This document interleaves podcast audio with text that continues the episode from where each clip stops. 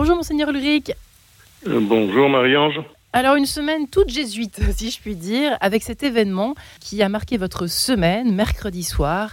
Il y avait une remise de prix euh, au père Michel Fédou, qui dit peut-être rien à nos auditeurs, qui a pourtant reçu le prix Ratzinger 2022. D'abord, qu'est-ce que c'est que ce prix, euh, Monseigneur Ulrich, en deux mots?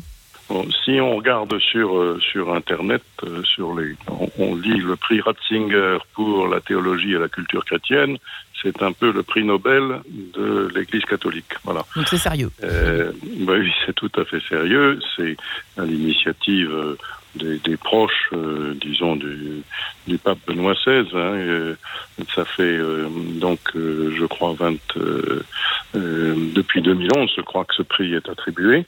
et alors, c'est, il n'a pas été remis le 11 janvier, il a été remis le 1er décembre à Rome par le pape François, au père Michel Fédou. Donc là, c'était juste effectivement une conférence autour de. Et là, c'était une conférence retour de ce prix.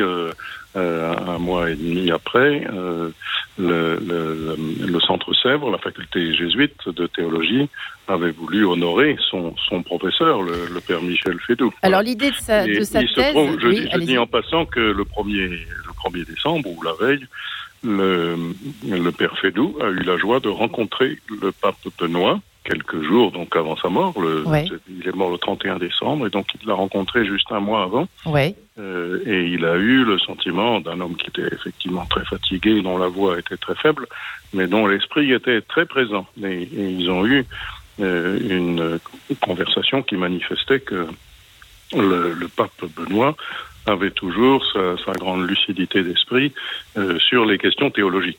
Hein. Voilà, donc c'est quand même important de se souvenir de cela. Absolument. Alors trouver des mots pour rendre la foi audible et crédible en notre temps, c'est un peu euh, l'objet de la théologie à ses yeux. Euh, Monseigneur Ulrich, je ne me trompe pas pour l'instant, peut-être pour présenter en, deux mots le personnage.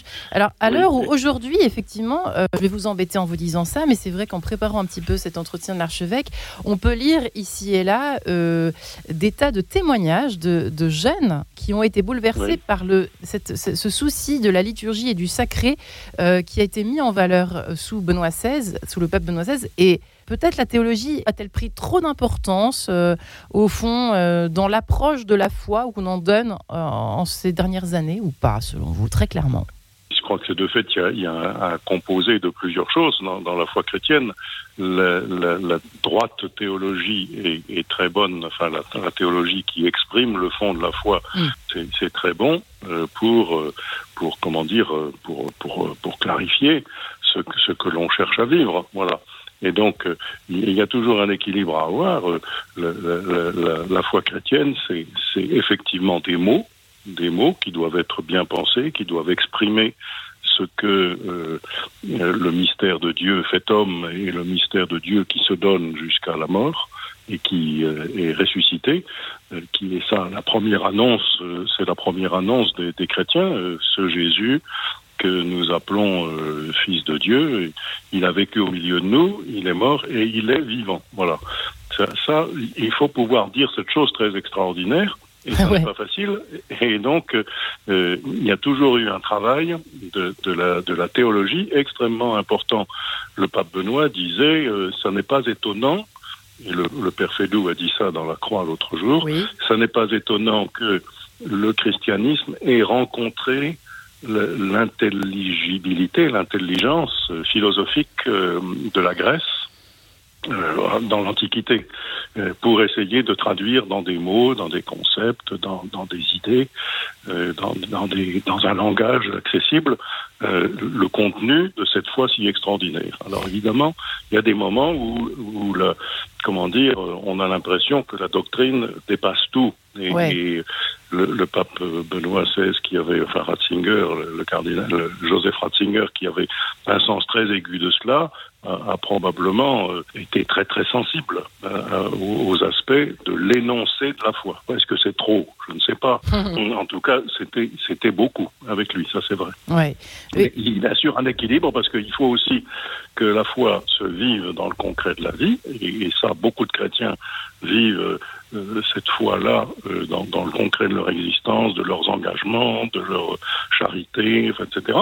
Et puis aussi, ça se vit dans la prière. Voilà. Est-ce que le fait que les églises euh, dans certains lieux de France se, vident, parce que je, fais exception évidemment aux paroisses, par exemple parisiennes que vous commencez à connaître, euh, Monseigneur Eric, se vident et on, essaye de, vous comme nous, on essaye de, réfléchir, d'essayer de comprendre quel chantier il faudrait attaquer, si je puis dire, en priorité pour essayer euh, de comprendre ce qui ne va pas déjà, pour essayer d'améliorer les choses. Je précise aux auditeurs, vous avez mené une, une, sorte de petite conférence lors de cette euh, soirée autour de cette réflexion sur la liturgie. Donc il y a bien une réflexion à mener aujourd'hui. Théologie, excusez-moi. Voilà, sur la théologie. Ben oui, parce que pour, pour, tout vous dire, il y avait, je ne sais pas combien de personnes dans la salle, peut-être 200, mais il y en avait 2000 qui étaient inscrites à, une visio et qui suivaient en direct euh, sur leur euh, écran. De, 2000 2000 qui sont des abonnés euh, au système de, de vidéoconférence du Centre Sèvres, et il y en avait 2000 qui étaient inscrits. Donc ça veut dire que ça, touche quand même beaucoup de monde. Oui. Ben oui, ça intrigue, et puis ça veut dire aussi que l'enseignement du Père Fédou est un enseignement qui a été apprécié par de nombreuses générations, parce qu'il enseigne depuis 35 ans dans cette faculté. Donc euh, l'enseignement du Père Fédou a été apprécié de, de beaucoup de générations qui trouvent dans les mots qu'il exprime pour dire la foi chrétienne euh, quelque chose de très nourrissant pour eux. Et donc ça c'était ça que j'avais le, le, désir de souligner, c'est-à-dire le, le fait que sa théologie est une théologie qui, qui, a, qui accueille, qui écoute, qui discutent, qui dialoguent avec les personnes qui viennent, qui dialoguent aussi avec le monde d'une façon générale, parce que la théologie, c'est la rencontre de la foi dont je parlais à l'instant, et des questions d'aujourd'hui, des questions du monde. Qui sont ô combien importantes à se poser. Vous, vous évoquez euh, dans votre petite conférence justement le wokisme, dans votre intervention, la question du wokisme, de l'homme augmenté, évidemment les questions de la fin de vie. Euh, et ça, c'est vrai, forcément que la théologie euh, peut y répondre, ben c'est sûr. Elle doit non pas répondre, mais elle doit entendre ces questions mm. et dire qu'est-ce que ça fait à notre foi chrétienne que des gens pensent que l'humanité, c'est simplement euh, un fait de culture et que rien n'est donné dans la nature de l'homme. Il n'y a que des comportements culturels qu'il faut déconstruire, par exemple. Ben, ceci pose une vraie question. Euh, nous, nous croyons qu'il y a un donné de l'humanité qui est le cadeau de Dieu, qui, qui, nous, qui nous donne la vie. Voilà. Vous l'avez dit en quelques secondes, même pas. Peut-être qu'il faudrait carrément faire 40 000 émissions sur ça, finalement. Eh ben, c'est un, un vrai sujet. Et, j'ai évoqué cette question en disant aux théologiens qui étaient là, puisque la, la question qui m'était posée, c'est qu'est-ce que la théologie est pour être au service de Dieu, du peuple de Dieu. Donc, à moi, comme évêque, qu'est-ce que je vois comme type de question dont la théologie devrait s'emparer pour essayer de dialoguer sur ces sujets. Voilà. Voilà, la théologie au service du peuple de Dieu, euh, je le rappelle, hein, c'est peut-être à retrouver, j'imagine, euh, quelque part sur le site du Centre Sèvres, hein, certainement. Exactement. On l'imagine. Eh bien, merci beaucoup, Monseigneur Ulrich. Euh, et puis, ben, écoutez, les aventures de l'archevêque de Paris, la semaine prochaine, samedi prochain, comme tous les week-ends. Merci à vous.